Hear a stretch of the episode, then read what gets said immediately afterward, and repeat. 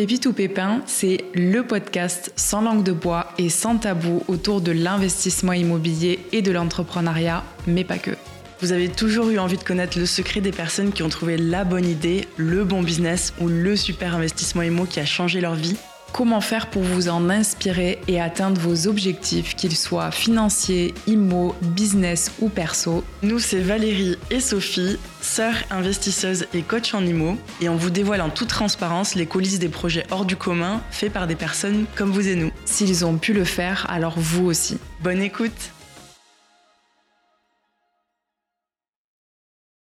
Salut Marina Hello les filles Bienvenue sur le podcast. Merci beaucoup de votre invitation. Bah écoute, merci, à toi d'être d'être avec nous. On est très content de t'avoir avec nous. Euh, Est-ce que tu peux commencer par te présenter très rapidement, nous expliquer qui tu es et euh, ce que tu fais? Très bien. Eh bien, je suis Marina, la fondatrice du concept store holistique euh, La Scénographe, qui est un concept store de créateurs français, essentiellement made in France, euh, orienté shopping, shopping éthique, art de vivre et bien-être. Et donc dans la boutique qui se situe à Saint-Georges, dans le 9e, il y a à la fois euh, une petite salle de yoga et une cabine de soins. Parce que l'idée, c'est que ce lieu soit un peu un lieu ressource où on puisse aussi bien acheter de, belles choses euh, qui sont faites avec soin, que ce soit à la main, de l'artisanat, etc. Et qu'on puisse aussi découvrir une expérience un peu holistique, bien-être, ou euh, faire un soin en cabine, que ce soit une séance d'hypnose, un massage énergétique. Enfin voilà, c'est vraiment un, un lieu assez, un lieu de vie voilà, respectueux et euh, qui a vocation à faire du bien. Ok, excellent. Voilà. Ça donne envie de d'y aller, de, de, passer un moment. Est-ce que tu peux euh, nous expliquer un petit peu d'où ben, d'où t'es venue cette idée, euh, comment ça a démarré? Parce que d'abord il y a eu euh, il y a eu un blog aussi. Donc ouais. est-ce que tu peux expliquer un peu l'histoire de de ce qu'il y a derrière la scénographe du coup? Ouais. Euh, donc le projet il a commencé à 9 ans déjà avec un blog de tendance et d'art de vivre euh, mode, déco, lifestyle de manière générale. Il euh, n'y avait pas de, il y avait pas de plan, il n'y avait pas de business plan. Euh, tout s'est fait de manière hyper organique et intuitive. Euh, le blog, ça a été une révélation pour moi. J'ai adoré écrire sur les tendances, etc., les bonnes adresses parisiennes. Assez rapidement, je crois, au bout de six mois, j'ai créé la société. J'ai quitté mon, mon CDI en, en événementiel, dans l'industrie télé. Euh, tellement j'étais portée par ce nouveau projet. Je savais pas comment, où j'allais précisément et comment j'y allais mais c'était assez évident. Donc euh, j'ai créé ma société, j'ai monté une marketplace, donc euh, voilà un site qui rassemblait tous mes coups de cœur de créateurs euh, mode déco. Et euh, puis ensuite il y a eu des, pop-up physiques deux fois par an. donc il y a eu je sais pas une dizaine de pop-up peut-être, notamment Espace Beau Repère sur 200 mètres carrés où j'accueillais une trentaine de créateurs pendant une semaine sur de voilà sur 200 mètres carrés entièrement scénographiés. Donc je faisais venir des énormes camions de mobilier vintage pour vraiment que ça ait une âme et que ce soit pas juste des portants. Vous savez, les marchés de créateurs, parfois, mmh. c'est pas toujours euh, hyper sexy. Et là, je voulais vraiment qu'il y ait un univers qui soit créé, qui soit l'univers de la scénographe. Il y avait des collections capsules qui étaient créées aussi, toute une campagne de, de communication. Et, euh, et voilà. Et donc, ça, ça a été pendant quelques années. Et puis après, c'est imposé un peu l'envie de d'avoir un lieu physique où je puisse recevoir mes clients. Euh, puisque comme c'était de belles pièces, un petit peu plus cher que la moyenne, puisque made in France, d'artisanat, mmh je trouvais important que les gens puissent euh, voir ces pièces, les toucher, que je puisse leur raconter l'histoire de chacune de ces, de, de, ces produits, chacun de ces produits, ce qui n'est pas possible ou plus difficilement possible en ligne sur un site. Euh, j'ai eu une première adresse euh, rue Condorcet pendant deux ans, en collaboration avec une très belle marque de, de fauteuils vintage entièrement restaurés. Euh, voilà. Et il y a quatre ans, j'ai créé donc ce nouveau lieu, donc la boutique actuelle, euh, qui était à la base donc ce concept store. Puis post-Covid, euh, qui s'est transformé donc en lieu un peu plus de vie avec la cabine de soins et la salle de yoga. Mmh. Euh, ce projet, il me suit vraiment dans mes envies, dans mes étapes de vie. Et euh, pendant le confinement, j'avais eu un, un décès, ça a été un peu difficile, et donc je me suis mise, bah, j'avais enfin le temps de me déposer quelque part dans mon appartement tous les jours, on pouvait pas sortir pendant deux mois, et donc je me suis mise à la méditation et au yoga. Et forcément, quand on pratique tous les jours le yoga et la méditation, ça change beaucoup beaucoup de perspectives. Et, euh, et donc ça, c'est, c'était les cinq ans de la scénographe. Et euh, j'ai vraiment eu envie de transformer ce lieu euh, en, en, lieu de vie, donc euh, la salle de yoga, la cabine de soins. Et petit à petit, assez intuitivement, la sélection qui était un peu plus déco euh, s'est orientée de plus en plus bien-être, beauté, mmh. des choses à base d'huile essentielle, enfin voilà, plein de choses pour enfin des, des produits ressources quoi pour voilà pour se faire du bien et faire du bien aux gens qu'on aime quand on offre un cadeau, pas juste un petit truc mignon, rigolo, mais juste un objet qui a une histoire et et, et voilà. Ouais, qui a du sens. c'est, enfin, j'adore et du coup j'ai un milliard de questions qui me viennent en tête. Euh, c'est très très beau en tout cas de voir euh, l'évolution du projet euh, et qui paraît, enfin j'imagine que c'était pas si fluide parce que j'imagine que tu as beaucoup de questionnements, de, enfin d'étapes, d'obstacles, etc. Mais qui paraît quand on parle relativement fluide oui. et et enfin qui colle à ton image à toi et à tes à tes évolutions de vie aussi. Donc c'est très très beau à voir. J'aimerais juste qu'on retourne un tout petit peu au début. quand tu as lancé ton blog et que tu as quitté ton taf, est-ce que tu savais pas forcément où tu allais aller. Est-ce que tu avais un budget de côté? Est-ce que tu avais une épargne de côté? Est-ce que tu avais euh, déjà, par exemple, des rentrées d'argent avec ce blog mm. Ou est-ce que tu l'as quitté parce que tu t'es dit, OK, faut que je m'y mette à fond? Enfin, tu étais dans quel état d'esprit, en fait, quand, quand tu as euh, fait ça? Quand j'ai euh, eu le blog, j'avais 30 ans. et je m'étais dit, si à 30 ans, t'es pas pleinement épanoui dans ton métier, tu changeras. Mais c'était vraiment une idée qui était là un petit peu, mais j'avais, je pensais pas être un jour entrepreneur, je pensais pas créer ma société. Enfin, c'était vraiment, euh, euh, voilà. Et euh, donc j'ai 30 ans, j'ai ce blog. je me dis non, mais c'est vraiment une évidence. Moi, je travaille beaucoup à, l'intuition et je me fais confiance. Donc en général, quand je suis portée par des élans, c'est sur, c'est en général la ma vérité en tout cas. Et, et donc en fait, j'ai eu la chance de pouvoir négocier une rupture conventionnelle. Euh, voilà, il y a eu beaucoup de bienveillance. On m'a vraiment porté. Les gens savaient que je bossais jusqu'à une heure du matin sur mon blog, etc. Non, à la base, euh, petite erreur, j'ai fait un congé sabbatique de six mois. Donc là, j'étais sur mes économies. Euh, parce que j'étais dans une grosse structure avec des participations annuelles, donc euh, voilà. Donc six mois de test, mais très rapidement j'ai compris que je reviendrai jamais. et, euh, et je me souviens d'avoir appelé mon patron en disant bon en fait vous savez je... c'est tellement évident que euh, vous savez, la personne qui me remplace, offrez-lui le poste. Faut qu'elle reste. voilà. Et, euh, et, donc rupture conventionnelle, donc la sécurité euh, financière euh, pendant deux ans pour construire mon projet. Euh, voilà. Donc ça, ça s'est fait comme ça au départ. Et après, donc le blog au début, les six premiers mois de congé sabbatique, il y avait aucun business model. J'avais envisagé de mettre un peu des encarts pub, mais moi ça me dérangeait parce que ça venait altérer un peu ma ligne éditoriale. Je voulais pas que ça casse mon message et voilà, donc j'étais un peu puriste. Et puis euh, ensuite, ben le, la marketplace. Mm. Donc c'est, je trouve que c'est génial avec le digital aujourd'hui. Alors on parle de ça, c'était il y a quand même un, un certain temps, il y a neuf ans, il s'est passé tellement de choses depuis.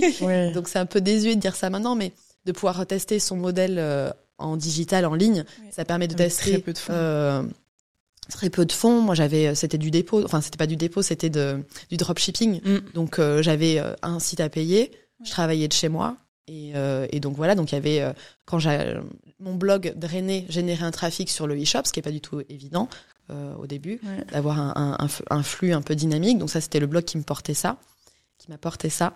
Et, euh, et, voilà, donc du coup, et puis après il y avait les pop-up deux fois par an qui généraient beaucoup d'argent en très peu de temps. Mm. Mais c'était une telle organisation, enfin meubler 200 mètres carrés pour une semaine, accueillir, enfin tous ces gens, enfin voilà, donc c'était hyper intense. Et moi, je crois que mon dernier pop-up, l'avant-dernier pop-up, j'étais enceinte. Donc euh, j'étais enceinte, voilà.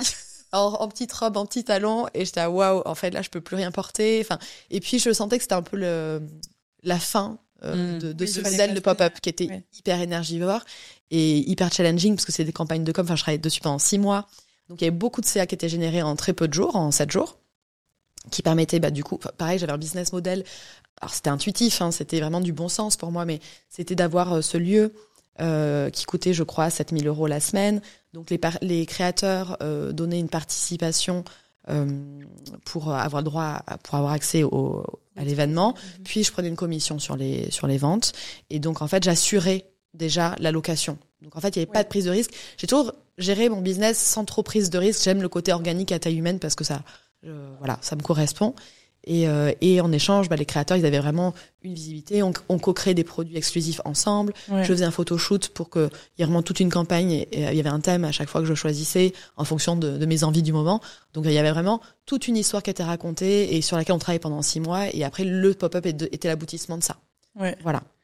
Waouh, ça fait beaucoup de ça fait beaucoup de taf. Mais c'est vrai que c'est enfin c'est super comme euh, comme modèle parce que c'est vrai que euh, au début, tu as pu peut-être tester des choses en ligne sur ta marketplace à toi, tu as pu prendre le temps de mm. sélectionner euh, les, bah, les, les, les, marques avec lesquelles tu voulais bosser aussi. Et puis en fait, ça a évolué vers euh, plus le concept store, etc. Euh, le fait de s'assurer après derrière aussi de, de, demander une participation, ça c'est top. Mais en même temps, as aussi, euh, tu leur donnes la visibilité, ils t'en donnent aussi parce qu'ils ont peut-être déjà des clients fidèles. Donc en fait, c'est c'est vertueux. Ouais, c'est génial comme euh, ça porte. Ouais, ouais, absolument. Et du coup pour la marketplace, donc avant même du coup vraiment les, les pop-up, etc. comment est-ce que, enfin, du coup, est-ce que tu avais besoin de beaucoup de capital pour pour lancer ça? Alors c'est ça, c'est une grosse blague. Euh, j'ai euh, mon capital est de 100 euros. Toujours aujourd'hui. Et ça me fait rire. Je dis mon dieu, c'est un peu la honte quand même. J'aurais fallu quand même qu'il y ait 1000 euros. Et non, non, j'ai vraiment commencé avec zéro. Euh, j'avais un peu d'économie, ça payait mon mes frais de site, ça payait mon logo. Mais j'avais vraiment zéro budget. C'était vraiment, c'était pas anticipé comme projet. C'était pas, je me suis pas dit pendant un an, alors je vais faire ça, je vais quitter mon boulot.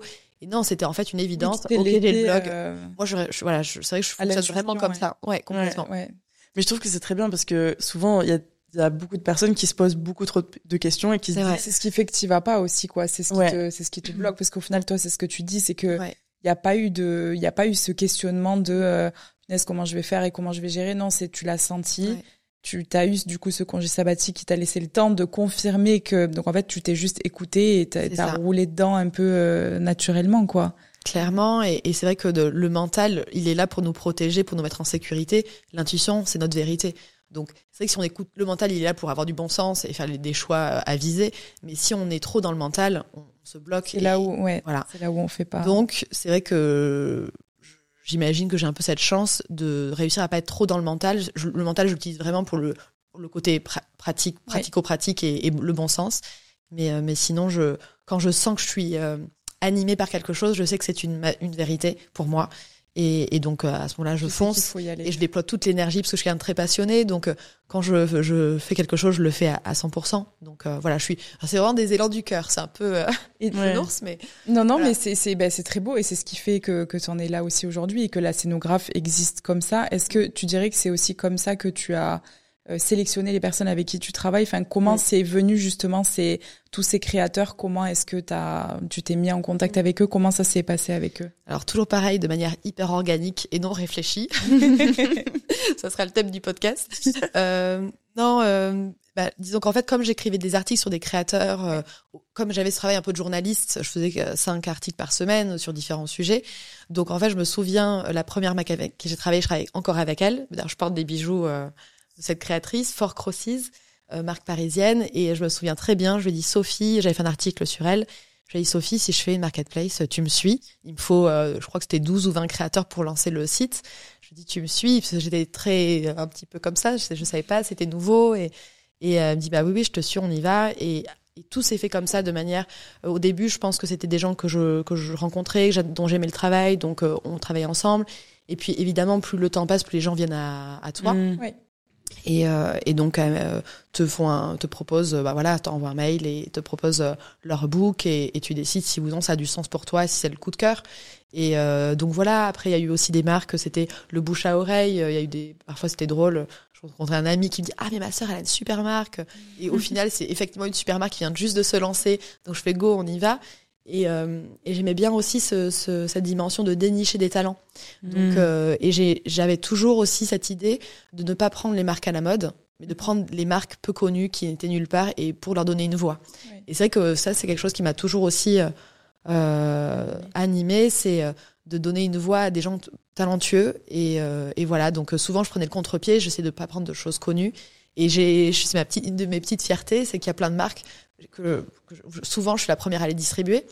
Et, euh, et je pense à une marque avec qui euh, j'ai eu un partenariat euh, et je lui avais dit quand j'ai rencontré non mais c'est génial dans six mois t'es au bon marché six mois plus tard elle est au bon marché j'étais la première à distribuer génial. donc voilà donc j'aime bien cette idée de dénicher et de et de sortir un peu des sentiers battus et, et puis aussi de co-créer avec les créateurs beaucoup de co-création de pièces exclusives, euh, voilà, sur des thématiques, des capsules et qui deviennent des pièces euh, régulières de la boutique, euh, voilà. Et bah voilà pour pour ce point de vue un peu singulier, un peu différent, voilà. Ouais, mais c'est génial parce que c'est vrai que ça c'est peut-être difficile au début parce que tu as tendance à te dire mais en fait euh, si c'est pas déjà connu si c'est pas déjà à la mode euh, Mm. bah c'est risqué entre guillemets est-ce que les gens vont aimer etc Ouais. mais c'est aussi très bien parce que si justement ça décolle euh, enfin déjà de un c'est ton image de marque donc Oui. c'est aussi les gens viennent chez toi parce qu'ils peuvent trouver ça pour l'instant nulle part ailleurs. Et parce que c'est particulier et que c'est voilà. Et, euh, et quand ça décolle bah, c'est encore mieux parce que parce que voilà t'as contribué à ça chouette, donc ouais. euh, et puis euh, t'as la visibilité après qui vient derrière aussi donc euh, c'est super super chouette. Euh, et donc du coup ensuite euh, au niveau des donc t'as basculé de la marketplace à au pop-up comment est-ce que tu t'es organisé là-dessus surtout pour euh, on va parler un petit peu la partie immobilier parce que sur ce podcast on parle aussi un petit peu d'immobilier. Comment est-ce que tu t'es organisé pour trouver les lieux? Parce que bon on est quand même à Paris Mm. euh, donc j'imagine que c'est pas facile. C'est certainement très onéreux. Euh, des espaces euh, voilà où tu peux vraiment organiser ce genre de choses il y a quand même des restrictions j'imagine de Ouais. d'emplacement de place de etc donc euh, d'accueil de public de sécurité enfin et puis euh, t'as as tellement de choses à organiser pour euh, une semaine euh, très courte donc tu peux Ouais. pas te louper donc comment est-ce que tu t'es organisé pour euh, pour faire tout ça? Alors le tout premier pop-up, euh, c'était euh, via mon attaché de presse qui m'avait mise en relation avec une galerie qui s'appelle Sgt Pepper, qui était juste au pied de Beaubourg. Et euh, donc très belle galerie d'art, d'illustration, qui faisait, je sais pas, euh, peut-être euh, 150 mètres carrés. Et donc il m'avait confié gratuitement le, le fond de la galerie. Et donc j'avais un espace, euh, voilà, c'est mon premier pop-up. Euh, donc là, il y avait pas, il y avait pas 20-30 créateurs, peut-être qu'il y en avait que 6 ou 7, je me souviens plus. Mais voilà, donc là, c'était vraiment euh, la bienveillance de Cyrielle, la, la fondatrice de Sgt Pepper, qui avait dit OK, on lui ouvre nos portes. Donc hyper chouette. On a fait deux, deux pop-up chez elle. Et donc voilà. Là, ensuite, je crois que ça a été du coup la, la galerie, l'espace Beaurepaire, rue Beaurepaire, donc là 200 mètres carrés. C'est énorme Euh, donc c'est énorme, c'est ambitieux. C'est un lieu, c'est marrant parce que je l'avais, euh, j'étais tombée sur ce lieu par hasard. Il y avait une vente de créateurs et je, me souviens du sentiment. Et c'est qu'après coup, je me suis dit, ah mais c'était le lieu où j'avais été une fois. Et en fait, ce lieu, c'était beau, tout était beau. Il y avait plein de beaux, objets vintage. Et j'ai dit, waouh, c'est incroyable. Et ben, je sais pas comment j'ai trouvé ce lieu. Je, je, sais plus. Mais en tout cas, voilà. Bon, par contre, c'était 6 000 ou 7 000 euros la semaine, donc c'était un vrai budget. Ouais. Euh, donc effectivement, il fallait trouver une manière d'assurer le coup. Mm. Et donc je pouvais pas me permettre de parce que j'avais pas beaucoup de trésor. J'avais Mm. euh, donc il fallait être sûr que euh, même si c'était pas le succès attendu, il fallait que ce soit sécurisé et que ce soit safe et que je perde pas d'argent. Donc du coup, il y avait ce, ce modèle avec 30 créateurs, une participation chacun. Déjà, il y avait un, un équilibre qui se Ouais. faisait, qui assurait, voilà. Donc euh, ça, c'était l'espace de repère. Je crois que j'ai fait 6, 7 salons euh, là-bas. Et le dernier que j'ai fait, c'était un autre modèle. Donc là, on n'était plus dans le côté euh, marché de créateurs, mais c'était euh, rue du Château d'Eau. Euh, c'est, alors j'oublie le nom, c'est un lieu, un testeur de commerce qui fait angle, qui est voilà rue du Château d'Eau, à un angle hyper bien placé. Plus petit, ça devait faire 50 mètres carrés.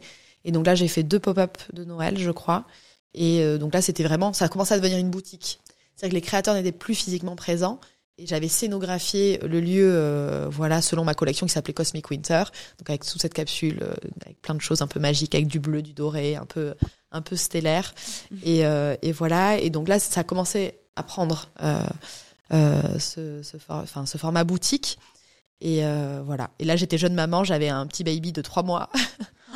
Wow. ouais, non, mais je me dis, mais quelle folie, quelle énergie on a parfois quand on lance, lance un projet. Ah ouais. C'est dingue et je serais incapable de déployer autant d'énergie toute seule. Euh, ouais, donc pop-up de Noël, ouvert 7 jours sur 7 pendant un mois. Euh, ma fille a 3, 3 4 mois. Mais Et donc, on est d'accord que, petite parenthèse, tu as donc Tu organisé pop-up. tout ce pop-up Oui. Pendant que pendant tu ouais, étais, que tu étais en fin de, de euh, grossesse. grossesse, ouais. Ouais. Et du coup, euh, quand t'as accouché, enfin, t'as, comment t'as fait? T'as pas pris de temps off, en fait? Non. Et ça, c'est, Waouh. ça, je recommande pas du tout. J'imagine.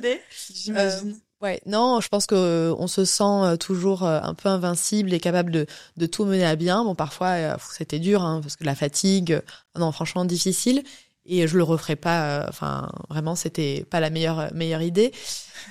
Mais il fallait en fait parce que c'était Noël, que ma fille est née en septembre. euh, c'était Noël, c'est là où il se passe le plus de choses, donc il y a Ouais. pas le choix, il faut y aller. Ouais. Euh, donc voilà, donc euh, j'avais une marque qui était en collaboration avec moi, donc on, se partageait un peu le temps du pop-up, mais j'étais hyper fatiguée. Et puis comme j'aime bien toujours tout faire en mode à fond, en janvier, j'ouvrais la première boutique et j'étais sur un escabeau en train de peindre.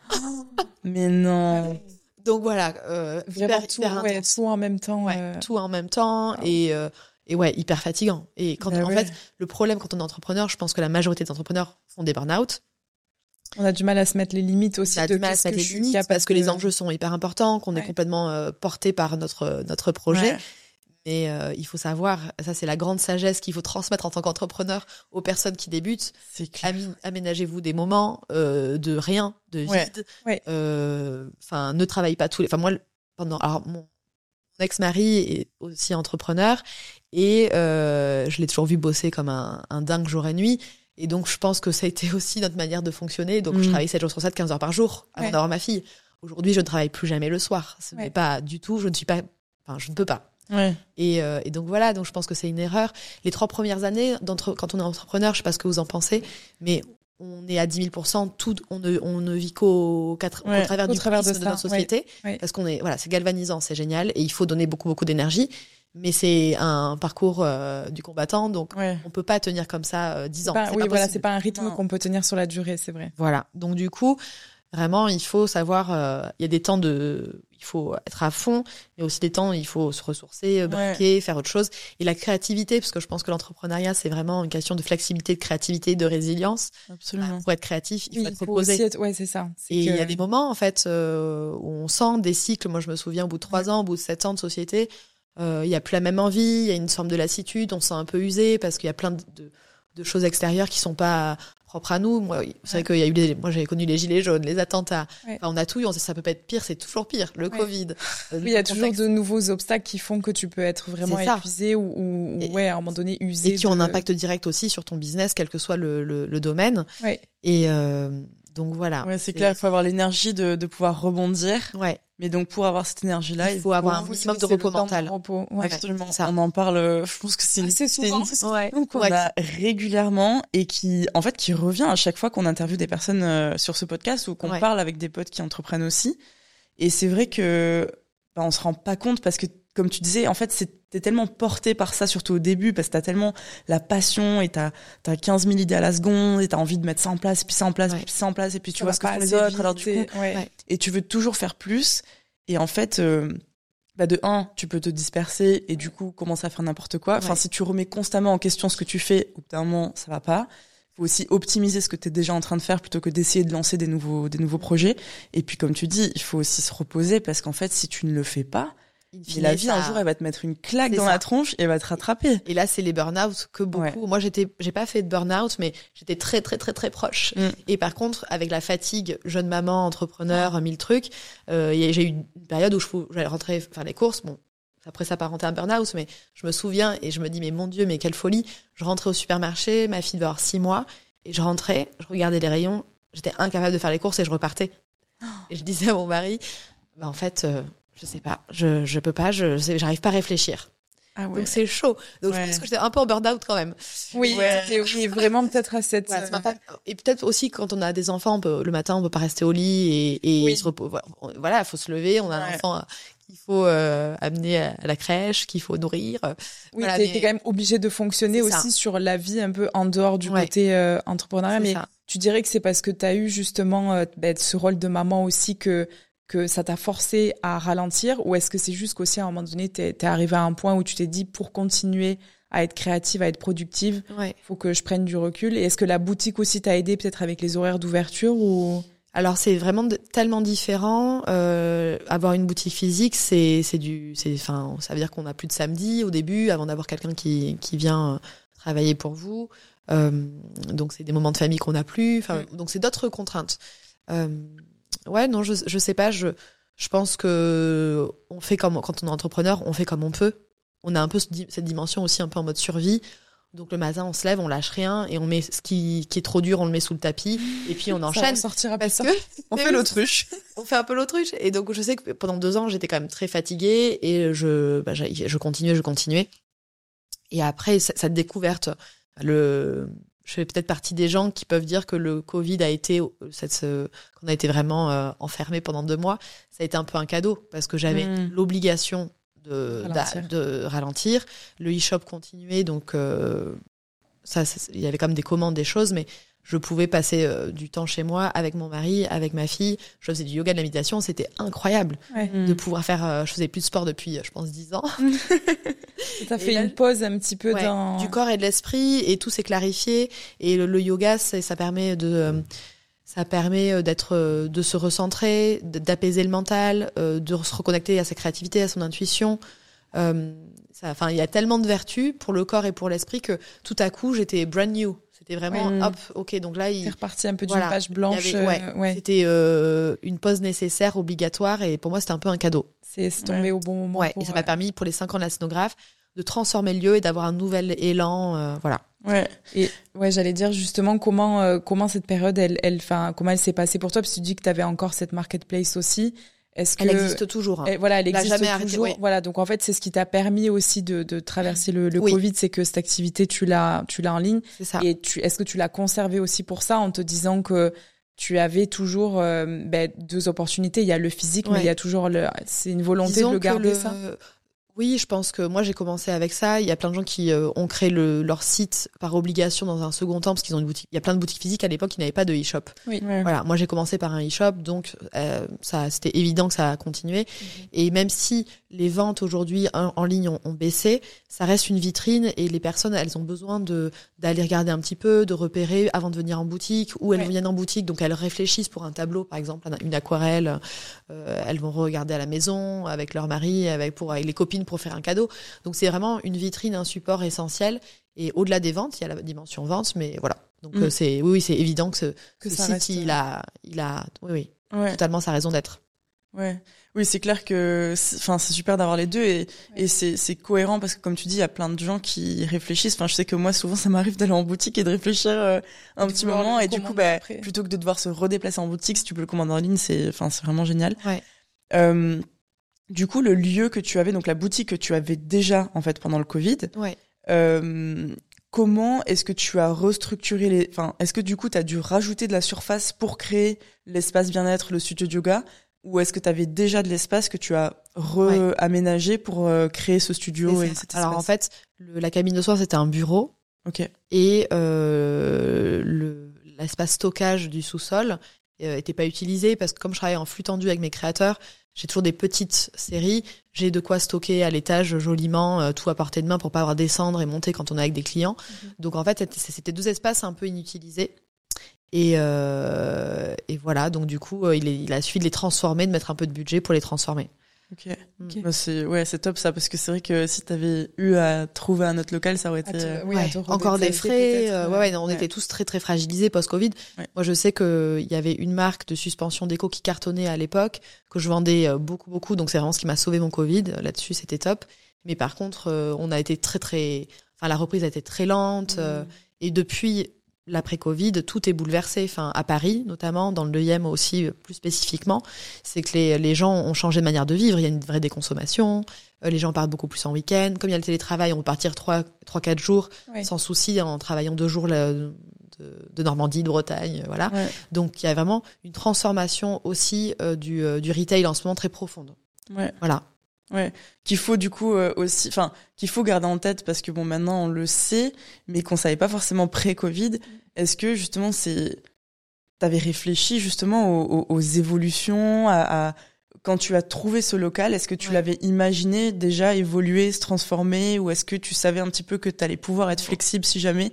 Pas du tout. Pas du tout, ouais. Pas du tout. Euh, en fait, ce lieu, je, on l'a co-ouvert avec une marque qui s'appelle Atelier Mouti, qui fait de la papeterie du papier peint.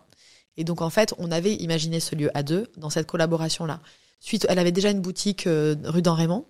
Euh, et en fait, suite au Covid, elle a décidé de se recentrer sur sa première boutique. Et donc, moi, j'ai récupéré pleinement le, le lieu. D'accord. Donc, en fait, Ouais. il a fallu aussi composer euh, à partir de ce nouveau schéma-là qui n'était pas anticipé dans un contexte de Covid un peu Mhm. intense. Ouais. Donc euh, voilà. Mais je, je crois que quand on est, enfin, c'est pareil, c'est mon côté un peu bisounours, mais quand on est animé, sincère et que tout tout vient, enfin, tout c'est des élans du cœur et qu'on veut faire les choses bien, en fait, les choses elles se calent bien. Mm. Donc en fait, cette partenaire euh, en plein Covid me dit finalement, euh, je vais changer de stratégie. Est-ce que tu es OK pour récupérer le lieu? Moi, je dis OK, je le récupère parce que je veux, je veux pas le lâcher, ce lieu. Ouais. Et j'en fais une opportunité après pour autre chose. Et je me dis bon, alors moi, comme je fais du yoga à fond, j'aimerais trop transformer le, sous-sol en salle de yoga. Je fais non, mais Marina, t'es pas pour te faire que plaisir. donc du coup, réfléchis parce qu'on n'ouvre pas une salle de yoga comme ça. Enfin bref, donc je me suis dit tu rêves. Mais c'était ça qui m'animait. C'était mm. l'indicateur euh, du voilà de l'intuition. Il, il, était là. Et j'ai parlé avec une, amie qui est euh, euh, experte à la base en marketing et qui aujourd'hui coach business coach, Mademoiselle Pierre Stéphanie. je l'ai appelée et je, savais qu'il fallait que je l'appelle, mais je savais pas pourquoi. Et à un moment donné, j'ai dit oui, je crois que ça y est, je sais pourquoi je l'appelle. Et je lui ai dit est-ce qu'on ferait pas une collab pour les 5 ans de la scénographe? Et et qu'est-ce qu'on peut faire? Parce que moi j'ai cette idée de faire une salle de yoga, mais je pense que c'est pas raisonnable. Enfin, je pense pas que ça puisse faire l'argent nécessaire, tatata. Et donc euh, on a parlé, on a imaginé la collab des cinq ans. Euh, on a fait, euh, elle m'a coaché pendant, je crois, il y a eu une session de, brainstorming, de, travail en collaboration pendant deux semaines, je crois. Et euh, elle, je crois que c'est elle qui m'a soufflé cette idée de cabine de soins et qui m'a introduit à quelques premiers partenaires, euh, dont Laura de Hello Hypnose que vous avez, euh, je crois, reçu euh, dans le podcast aussi. Laura qui est partenaire de la boutique depuis trois ans. Donc voilà, c'est Stéphanie qui me l'a fait rencontrer. Enfin voilà, donc en fait, cette, euh, je me dis bon, voilà, j'ai cette envie, mais elle me paraît pas réaliste d'un point de vue business. Je contacte quelqu'un dont c'est le métier de m'accompagner dans cette transformation, qui me donne aussi euh, un peu euh, des contacts, qui, qui me conforte dans mon idée. Et puis là, c'est le truc, mais évident, et je retrouve un nouvel élan, une nouvelle cette passion en fait qui ce feu qu'il faut avoir quand on est entrepreneur sinon autant aller se coucher et, arrêter tout de suite. Et, et comme quoi aussi c'est enfin c'est très important je pense de d'oser aussi parler de ses idées et de ses projets parce que de un ça te permet de structurer aussi certaines choses qui qui peuvent tourbillonner parce que j'en connais une autre qui est comme ça.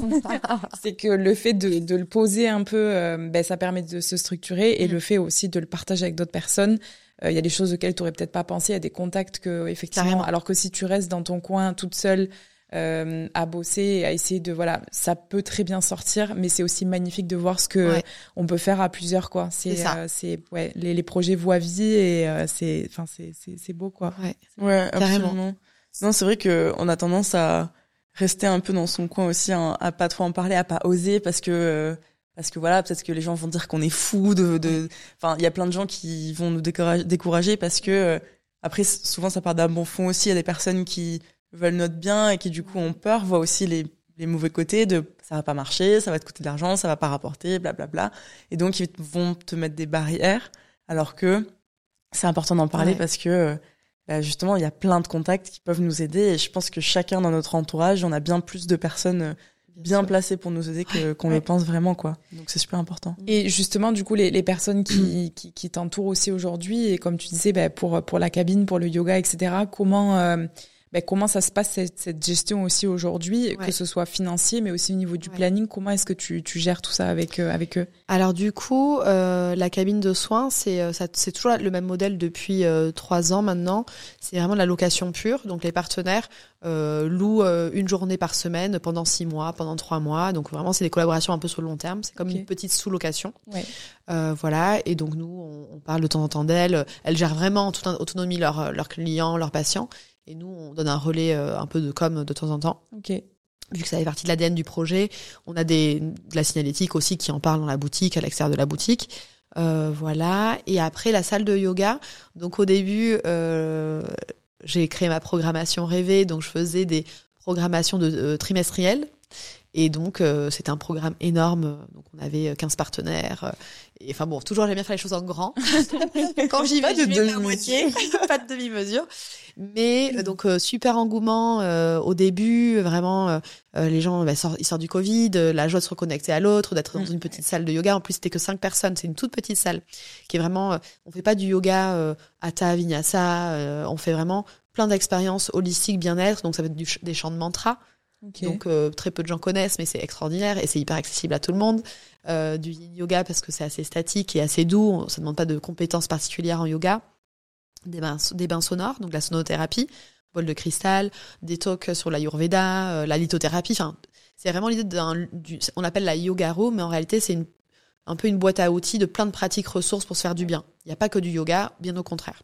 voilà, donc, donc, tous les trois mois, je sortais cette grosse programmation. Euh, les gens étaient hyper enthousiastes, euh, repartaient avec leur petit programme à la main, c'était trop chouette. Et après, la réalité nous a un peu rattrapé. Les partenaires qui ont le Covid, les participants qui ont le Covid, euh, ils sont qu'à contact. Donc là, j'ai waouh, c'est chaud parce que il faut, c'est un second métier qu'on a créé. Et le retour sur investissement était pas fou parce qu'en plus les partenaires sont pas en société, donc l'histoire de TVA, enfin hmm. voilà. Donc du coup, je dis bon, euh, c'est génial, mais par contre d'un point de vue purement business, on n'y est pas. Donc euh, j'ai commencé à réfléchir et c'était tellement de charges supplémentaires, tellement de travail supplémentaire. Donc j'avais Emeline, ma collaboratrice, qui était avec moi, qui gérait toute cette partie-là.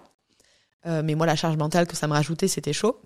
euh, voilà, donc du coup, on a observé, on a réfléchi, on, on a fait euh, trois, quatre trimestres comme ça, et euh, maintenant, on est revenu à un, un, système beaucoup plus classique et, euh, et qui est très bien comme ça et je pense que tout le monde s'y retrouve, c'est la location pure aussi. Donc euh, la salle de yoga, elle est euh, disponible en location deux heures, demi-journée ou journée pour tout type d'ateliers. Là, par exemple, on a un pop-up de la marque Tazuri. Donc, les deux samedis de leur pop-up, elles font des ateliers de céramique. Donc, euh, voilà, trois ateliers chaque jour de deux heures de céramique. Euh, c'est, ça fonctionne aussi. Enfin, c'est tant que tant que c'est en, lien avec nos valeurs d'artisanat, de fait main, de bien-être, d'art de vivre, ça fonctionne. tu sélectionnes quand même les personnes qui vont venir le louer. Bien sûr. Mais, euh, mais effectivement, il y a ce, ce côté sous-location que tu appliques maintenant aux deux espaces dans la boutique. Oui, voilà. Et donc nous, par contre, on a un compte euh, Instagram dédié où donc c'est Emeline qui vraiment qui gère toute cette partie-là parce que moi je dis je peux pas, je peux pas, euh, je peux pas. donc il faut vraiment. J'ai tendance à pas demander assez d'aide ou pas assez m'entourer pour être aidée. Mais là, j'avais conscience que je pouvais pas tout faire. Donc c'est vraiment elle qui est en charge de cette partie-là, de trouver les partenaires, de quand les partenaires nous contactent, de leur expliquer notre mode de fonctionnement, euh, d'avoir le contenu pour créer les fiches parce que sur le notre site internet, il y a une partie qui s'appelle Yoga Room, toute la programmation est en ligne et après elle link vers euh, le site où réserver de la personne pour de la personne. D'accord. Donc nous on est vraiment euh, le site fait vitrine avec tous les éléments on le relaie, euh, on fait des stories, etc. sur le compte dédié. Mais après, les partenaires euh, bouclent leur créneau et gèrent leurs réservations. Voilà. Et ça, c'est vachement plus euh, équilibré, ça a beaucoup plus de sens en fait. Oui, tu t'enlèves toi aussi en fait cette charge mentale, tout en offrant quand même à ta boutique et à tes clientes un service supplémentaire qui est en lien. c'est génial, c'est voilà. enfin c'est une bonne manière aussi de. Ouais, c'est clair. C'est vrai que. Ça se quoi. Ouais, non, mais c'est, hyper intéressant parce que c'est vrai que c'est pas ce que tu avais en tête de base. Pas du tout. Mais c'est bien que t'aies pu euh, pivoter aussi rapidement. Enfin, que t'aies quand même suivi ton projet passion de je vais me faire kiffer, je fais un studio qui me ressemble, avec des soins que j'adore et tout ça. Euh, mais voilà, je pivote parce que je vois que que les limites de tel modèle en fait. Ouais, c'est ça. Euh... Parce qu'au bout d'un moment, il faut bien sûr que le business, faut que ça reste euh, une passion. On est d'accord, faut que ça nous anime, faut que ça, ça nous ressemble. Mais au bout d'un moment, si financièrement ça ne fait pas sens et qu'à côté de ça, tu as plein d'autres revenus qui sont beaucoup plus euh, conséquents pour la boîte, mais que la charge mentale de ce projet passion-là prend le dessus, euh, faut aussi faire des choix, quoi. faire des choix. Faut faire des choix, ouais. complètement. C'est clair. Après, c'est pas facile à faire. C'est vrai que pas toujours évident. Puis après aussi, c'est à quel moment on s'arrête?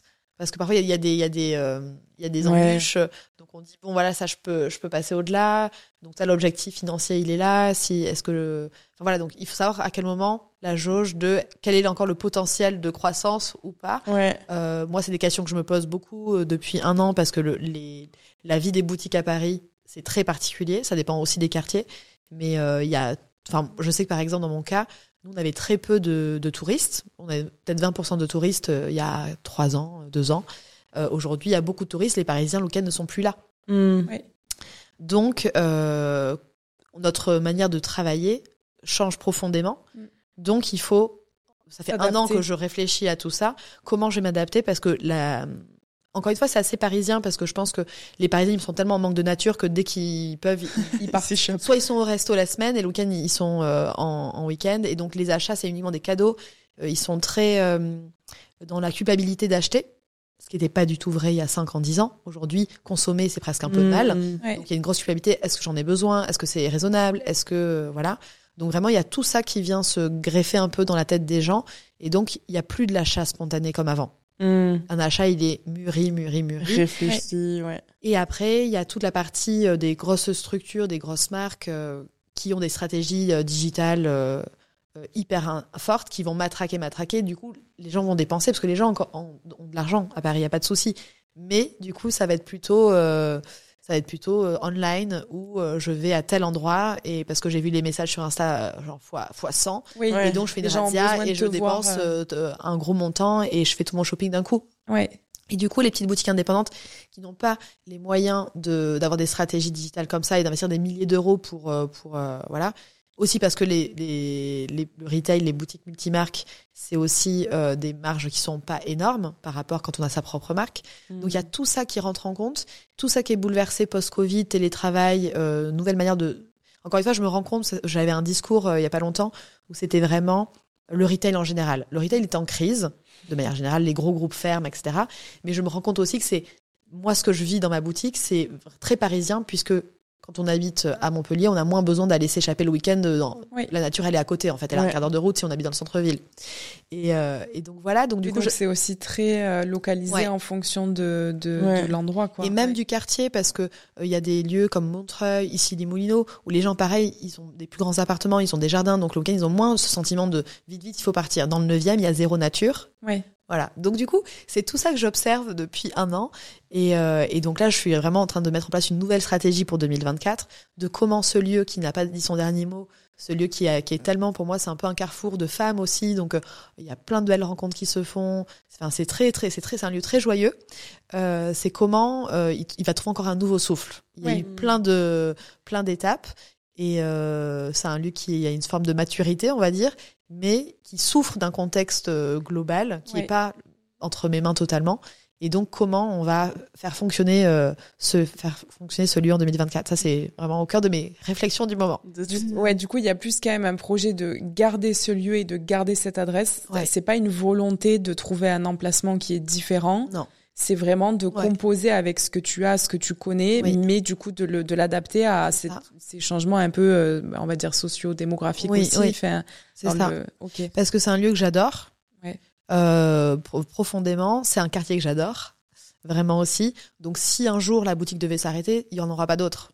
C'est celle-là en fait. Je sais que c'est celle-là et que ce quartier et donc voilà donc c'est et puis il a, il a un, un vrai potentiel donc euh, je pense qu'il faut encore réinventer, euh, re, euh, remanier plein de choses pour euh, pour s'adapter à un contexte retail complexe. Ouais. Et au final, c'est l'entrepreneur. Je pense que c'est l'entrepreneuriat. C'est ça, c'est l'ADN de l'entrepreneur, quoi. C'est toujours ça. Parce que nous, par exemple, l'accompagnement en ligne, c'est c'est la même chose. Il y a eu beaucoup d'évolutions avec mm. le Covid, mais voilà, on voit aussi le comportement des personnes qui qui changent. Comme tu dis, il y a des gens qui ont aussi besoin de de te voir et de te revoir et de avant d'avoir confiance. Enfin, voilà, je pense qu'il faut s'adapter à n'importe quel domaine dans lequel on est et dans lequel on évolue. Il faut vous adapter à, ben, à nos clients et comment est-ce que eux ils ont leur mindset aussi. C'est ça, s'adapter au mindset de nos clients, exactement. Et comment on fait à partir de là. C'est clair. Et comment tu l'avais trouvé ce lieu initialement? Pourquoi est-ce que tu avais choisi ce, ce spot-là, ce, cette boutique-là?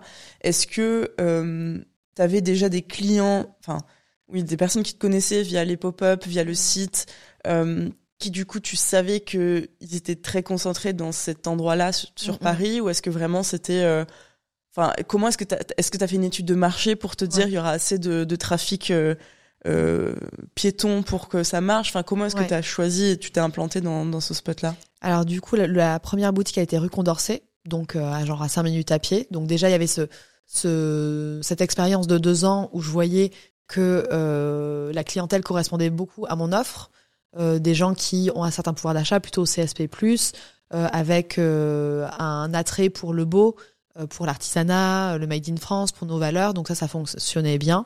Et donc c'était assez cohérent de rester dans ce quartier-là. Moi, c'est un quartier que j'adore. C'est, ça fait 16 ans que je vis à Paris. J'ai toujours été. Mon premier job, c'était Boulevard Barbès. Mon premier. vraiment, j'ai toujours été beaucoup, beaucoup dans, dans ce quartier. Et euh, l'expérience de deux ans rue Condorcet a montré euh, que j'étais au bon endroit. Voilà. Et donc, on a visité plusieurs lieux, assez quand même déjà spontanément dans le 9 et le 18e. Et, euh, et puis ce local était tellement génial, c'était le coup de cœur quoi. C'était genre waouh, il est trop beau. ouais ouais ouais, c'était waouh waouh waouh. Il est au pied du, du métro Saint-Georges, donc c'est un quartier qui est hyper charmant, qui a beaucoup d'âme, c'est un peu comme un village. Euh, tout le monde est à pied. Enfin voilà, c'est vraiment, enfin bon, comme à Paris, mais mais vraiment tout est à taille humaine. C'est un petit village, tout le monde se connaît. Et donc ouais, euh, grand attachement au quartier et je pense que oui, le, les gens du quartier euh, sont connectés à, ce qu'on propose comme euh, offre. Donc c'était assez assez intuitif comme tu dis, toujours. mais oui, après voilà, c'est vrai que aujourd'hui avec six ans de vie boutique, c'est vrai que si je devais trouver un nouveau lieu, je, je, pense que je serais plus pragmatique dans la. Donc, est-ce qu'il y a une boulangerie? Est-ce qu'il y a un marché? Est-ce qu'il y a un pressing, un vétérinaire? Moi, je vois que ça, c'est des petites choses euh, qui sont importantes. Le d'être sur le, le passage, le passage des, des rituels des gens du quartier. Donc, le pressing, le vétérinaire, c'est cool. D'être près d'hôtel. Alors, il y a beaucoup d'hôtels dans, dans le dans le 9e, donc c'est bien aussi d'avoir les touristes qui gravitent quand même pas mal, parce que les touristes vont être beaucoup plus au, à Montmartre et aux Abbesses, donc nous on est en dessous, mais finalement, il y a quand même beaucoup d'hôtels. Donc euh, voilà, ça c'est donc. Après, il y a d'autres petites choses. C'est que ça, ça j'y avais pas du tout pensé à l'époque, mais le fait que la rue soit en pente, apparemment, c'est pas forcément une bonne chose, parce que les gens, ils, sont plus dans un moment au lieu de flâner. Euh, ils, sont dans l'effort physique. C'est ça, c'est ce qu'on m'a dit. Mais non, mais c'est drôle, on m'a dit ça, et c'est vrai apparemment. Je dis, ah bah, quand même. C'est pas l'Everest non plus. Non, mais oui, c'est des petites choses que, que tu apprends au fur et à mesure et mm. tu, tu grandis aussi du coup avec les projets. Mais c'est intéressant. La, la, rue en montée, j'y avais jamais pensé. Ouais. Ben ouais, moi non plus. Mais en fait, ça fait sens. Enfin, c'est bah clair que voilà, on monte ou on enfin voilà, c'est un lieu de passage. Soit on monte un peu dans l'effort, soit on descend, on va un peu vite. Ouais. Oui, t'es pas là en train de flâner, en train de regarder les vitrines. Ouais, c'est ça. c'est assez étonnant. Euh, et ce qui est assez étonnant aussi, c'est le nombre de, de, personnes qui disent Ah, mais euh, j'avais jamais vous été là, j'habite à deux rues, mais je passe jamais là. C'est jamais mon, mon lieu de passage. Donc en fait, d'où la force. Bon, il y a la vie de quartier, mais des réseaux sociaux, euh, de la com, faut être vraiment multi multicanal. Après, euh, c'est pas évident quand tu as une petite structure avec peu de budget, de gérer multicanal et d'avoir aussi euh, d'être sur tous les fronts. Ça, c'est le, le, gros la différence entre une boutique indépendante qui va peut-être avoir une ou deux vendeuses et une marque, une franchise qui a voilà tous les tous les leviers financiers, marketing, voilà. Oui, ça fait une différence. Parce que là, du coup, as, en boutique, tu as quelqu'un avec toi, ta, ta collaboratrice. Du Alors, du coup, oui, j'avais une collaboratrice depuis deux ans, mais qui était elle-même entrepreneur, donc elle était avec moi à mi-temps. Donc là, c'est, elle a décidé de se centrer, recentrer pleinement sur son propre business. C'était prévisible, on le savait, parce que c'était vraiment euh, une perle. Et, euh, et, alors, elle continue du coup quand même en, freelance. Elle est plus là physiquement, mais elle me, elle garde des sujets, donc comme euh, la salle de yoga. Elle va être là un peu à Noël en backup. Mais pour l'instant, je suis un peu en transition où je suis seule. Je cherche à recruter quelqu'un, mais on trouve pas quelqu'un qui fait tout comme elle. ouais, c'est difficile. à la fois la vente, et puis elle faisait de la com, des stories, la gestion du booking. Enfin, elle était tellement multicasquette que ça, elle est dure à remplacer. Ouais. voilà. C'est souvent difficile. Enfin, une pépite euh, qui qui a cet état d'esprit. Mm. Enfin, le mindset d'entrepreneur. Bah, en fait, voilà, c'est quelqu'un. J'allais dire quelqu'un qui est un peu couteau suisse et dont tu as besoin quand Enfin, quand t'es, ben déjà surtout quand tu te lances au début, t'as besoin de quelqu'un comme ça. Et euh, même quand t'es encore toi à 100% sur ta boîte et que t'as besoin d'un bras droit pour t'aider, bah il faut quelqu'un mm. qui sache faire ce que tu fais toi aussi. Donc et qui est animé en fait, qui est heureux le matin de venir dans ton, dans, dans, Elle, c'était elle qui était venue me suite à un, un live avec Mademoiselle Pierre dont je vous parlais tout à l'heure. Elle était venue me voir, elle avait proposé ses services. À ce moment-là, j'avais une, une, intérimaire, donc euh, j'étais pas en recherche. Et, euh, et, donc elle était très heureuse et elle, elle était très connectée au projet. Mmh. Donc en fait, elle l'était appropriée, je pense, un petit peu comme le sien. Ouais. Et euh, au-delà d'être une personne très compétente et motivée et, et très euh, voilà vraiment quelqu'un de, de, grande confiance, elle, elle euh, voilà, je pense que quand on est entrepreneur, il faut s'entourer de gens qui qui se comportent comme si c'était leur propre bébé. Absolument. Et ça c'est rare. Et ça c'est très rare. rare. Et c'est parce que c'est des personnes qui qui vont après leur activité, ouais, quoi. C'est ça. Exactement. Donc c'est ça. Donc euh, voilà. Ça coûte pas les Russes ce genre de projet. Non, c'est ça. Donc pour l'instant voilà, je suis solo jusqu'à Noël avec des, des backups ponctuels en boutique, euh, voilà. Et euh... recherche de la prochaine. Donc si quelqu'un écoute ce podcast et euh, postulé, ben contacte Marina. Euh, donc du coup, alors petite euh, petite dernière, enfin avant avant dernière question. Euh, comment justement est-ce que tu gères euh, la communication? Parce que du coup, tu as la com du site, enfin de la marketplace euh, du site en ligne. Ouais. Tu as la com du coup de la boutique aussi. Tu es omnicanal, donc tu es sur mm. Instagram. Es, voilà, sur, sur quelle plateforme est-ce que vous êtes Et comment est-ce que tu gères tout ce contenu? Parce qu'on sait que c'est un travail titanesque. Ouais. Enfin, nous, on a trois, on est sur trois plateformes, ça suffit amplement et c'est un boulot à temps plein, quoi. Donc, ouais, ouais, c'est sûr. Alors, du coup, nous, on, ce qu'on fait, c'est forcément Instagram, newsletter. Euh, essentiellement, c'est ces deux leviers-là, je dirais. Euh, Pinterest, mais c'est pas, je, je l'utilise pas vraiment euh, de manière optimisée, voilà. Mais donc Instagram, c'était Emeline qui faisait beaucoup de, de contenu, donc on mettait planning des contenus de manière hebdomadaire. Euh, et pareil, la newsletter, c'est elle qui l'a géré aussi. Mm. Donc là, c'est vrai que je reprends tout de la main sur tout ça. Il y a un peu moins de newsletter. Forcément. voilà. Et, euh, et après, ben, les stories, j'ai repris un peu. On faisait tout sur Canva, donc des choses assez léchées, jolies, avec des thématiques, avec des quiz. Donc c'était assez. Euh, voilà. Mais euh, j'ai repris une communication du coup plus spontanée euh, en boutique avec voix off, avec euh, où euh, j'emmène les gens en boutique avec moi. Euh, et finalement, je pense que c'est pas une mauvaise chose. Oui. Mm. Parce que je crois que on était peut-être un peu plus figé en faisant des choses euh, Canva, template, hyper tatata. Et donc là, je je crois que c'est bien d'incarner euh, ce que je disais aux filles de Tazuri là euh, la semaine dernière. Finalement, c'est vrai qu'une photo, une story d'un livre statique sur une table basse, même s'il y a une jolie bougie à côté, c'est un objet qui vit pas. Si on fait une vidéo où le livre est ouvert par par des mains et on tourne les pages, il est incarné. Donc je reviens un peu en ce moment à cette euh, ouais cette communication plus incarnée. Euh, pour plein de raisons, j'étais un peu moins sur le devant de la scène euh, ces deux dernières années. Et, euh, et là, j'ai envie de redevenir plus la voix du projet. Et, euh, et, et, voilà. Et je pense que dans les stories, c'est important de, que les gens puissent dire, bah voilà, cette boutique, c'est la boutique de Marina et euh, c'est sa sélection, c'est ce qu'elle aime et ce qu'elle a envie de nous transmettre comme valeur. Bah, en fait, voilà, je, je sens que c'est de nouveau important que je reprenne cette voie-là remettre ta personnalité, ton identité vraiment au cœur de, du projet. Ouais, qui était beaucoup plus le cas à l'époque, puisqu'avec le blog, euh, on voyait plus en photo, il y avait plus d'interviews, puisque je me montrais plus. Mm. Voilà, les gens venaient plus à moi parce que je me montrais plus aussi. Et ça, je l'ai moins fait parce que moins le temps, jeune maman, et, et t'es prise dans le plein de raisons. Mais euh, là, je me sens plus disponible pour. Euh, pour euh, voilà redonner de la voix et, et c'est hyper excitant c'est chouette ouais c'est cool ça fait un autre voilà. créatif à nous. J'allais dire peut-être que c'est arrivé au bon moment aussi, malgré que t'aies pas envie qu'elle parte. Au final, ça te force à te remettre. À ouais. Parce que c'est vrai que quand on a euh, un projet, plus il y a d'effectifs, plus il est un peu désincarné. Sauf si on a vraiment un visage public tellement fort que ça fait d'air à fond. Mais c'est vrai qu'on on prend pas les sujets de la même manière, on se les approprie pas de la même manière. Ça, je le ressens. Effectivement. Euh, donc euh, oui, je pense que c'est peut-être peut-être un mal point bien. Ouais. Et c'est vrai que c'est super important parce qu'on le remarque. Enfin et même tu vois dans les très grosses marques, il y en a plein qui qui essayent de d'amener un côté plus euh, personnel et identité en mettant en avant le en avant le fondateur ou en mettant en avant voilà vraiment quelqu'un qui représente la marque parce que c'est important. Voilà, un visage, un côté humain, une personnalité parce que les gens ils ont besoin de comprendre bah, qui est derrière ce projet. Et est-ce qu'on se est-ce qu'on se sent connecté à cette personne et à ses valeurs et est-ce que sa posture ouais. nous appelle en fait? Ou est-ce qu'on dit oulala là là, c'est la vibe je l'aime pas? Et je pense qu'en fait on est dans une époque tellement désincarnée de plein de choses qu'on a besoin de, de se sentir connecté aux autres. Et, et, que ça passe ben oui quand on achète une marque c'est comment ça a été produit euh, euh, quelles sont les, les, valeurs et les priorités de cette marque est-ce que cette personne me, me comprend et est-ce qu'on a les voilà est-ce qu'on on a envie des mêmes vies?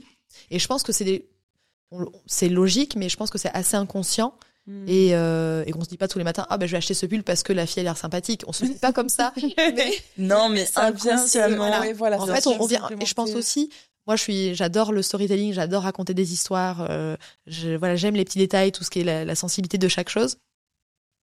Et euh, et j'ai perdu le fil de ce que je Non, mais du coup, enfin, je comprends ce que tu veux dire, c'est qu'en gros, tu t'adores raconter des histoires et donc forcément, les gens font, vont, enfin, de toute façon, il y a besoin de ça. Je pense que tu as besoin de, de raconter l'histoire du produit et de pourquoi, encore une fois, qui est derrière, pourquoi est-ce que toi tu l'as choisi, exactement, qu'est-ce qui, qu'est-ce, qu'est-ce que t'as fait ressentir ce produit-là, et donc pourquoi est-ce que bah, les personnes vont être amenées à l'acheter aussi, à se l'approprier, parce que c'est pas parce que c'est toi, mais c'est parce que bah, peut-être que si, peut-être que les personnes elles elles euh, elles, comprennent, elles, accrochent soit à, toi et à la façon dont toi tu l'as choisi, soit elles mm. accrochent à l'histoire du produit et c'est toi qui va le mettre en avant en fait cette histoire. Donc c'est c'est super important et et c'est vrai que je pense que le fait que tu vas pouvoir à nouveau euh, te pencher là-dessus, euh, ça va remettre à nouveau ouais, je pense. en avant. Je le sens comme ça. Ouais, absolument. Euh, on a deux petites questions parce qu'on arrive à la fin de cet épisode. On a deux petites questions avant qu'on se quitte. Euh, la première, c'est est-ce qu'il y a justement quelqu'un qui t'inspire, euh, une ressource que tu souhaites partager? Ça peut être une personne, ça peut être un livre, ça peut être un, mode, un autre podcast, ça peut être, euh, Je sais pas, quelque chose que tu aimerais partager avec les personnes qui nous écoutent. Ouais.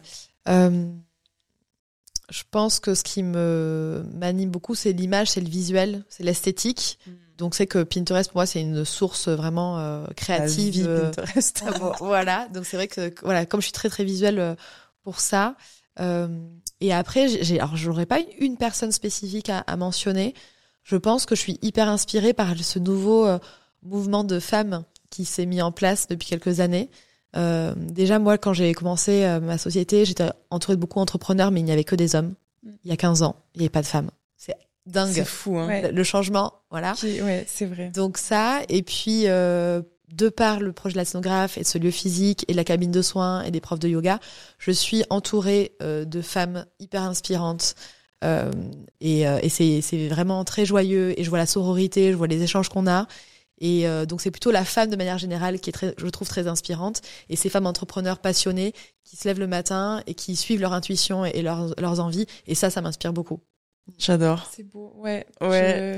C'est vrai que nous, on, on, fait, on le sent un peu la même chose. Après, nous, on a démarré il y a un peu moins longtemps, mais c'est vrai que de plus en plus, on mm. voit de femmes aussi se lancer et ça fait, enfin, ça fait, ça fait du bien, quoi. Ouais. Ça, et ça fait, du bien euh, que je trouve que de voir que, en fait, tu peux faire un business à ton image, tu peux faire un business en tant que femme, parce que qu'on se le dise, on est différente des hommes, on, on a une façon de gérer, de gérer le stress, de gérer les choses, de, de communiquer, de marketer, qui est, de vendre en fait, qui est différent que les hommes.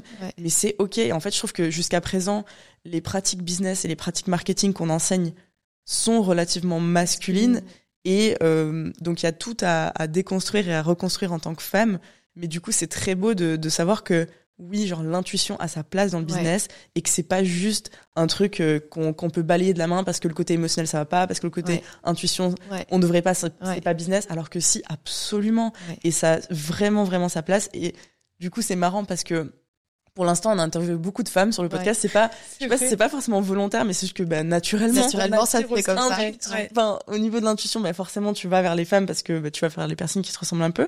Et ça, ça ressort à chaque Et ça ressort à chaque fois. C'est l'intuition, c'est vraiment ce, ce savoir s'écouter. Ouais, Et c'est, je trouve que faire le business, enfin, c'est génial. entreprendre différemment et c'est et ça marche. Ouais. ça, c'est vraiment chouette. Donc c'est très très beau. Donc je suis 100% d'accord avec ce que tu viens de dire.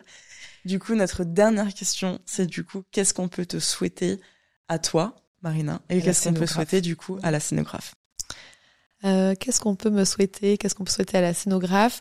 Euh, bah, Beaucoup de passion, beaucoup de joie, beaucoup de créativité, euh, beaucoup de, de flexibilité, voilà.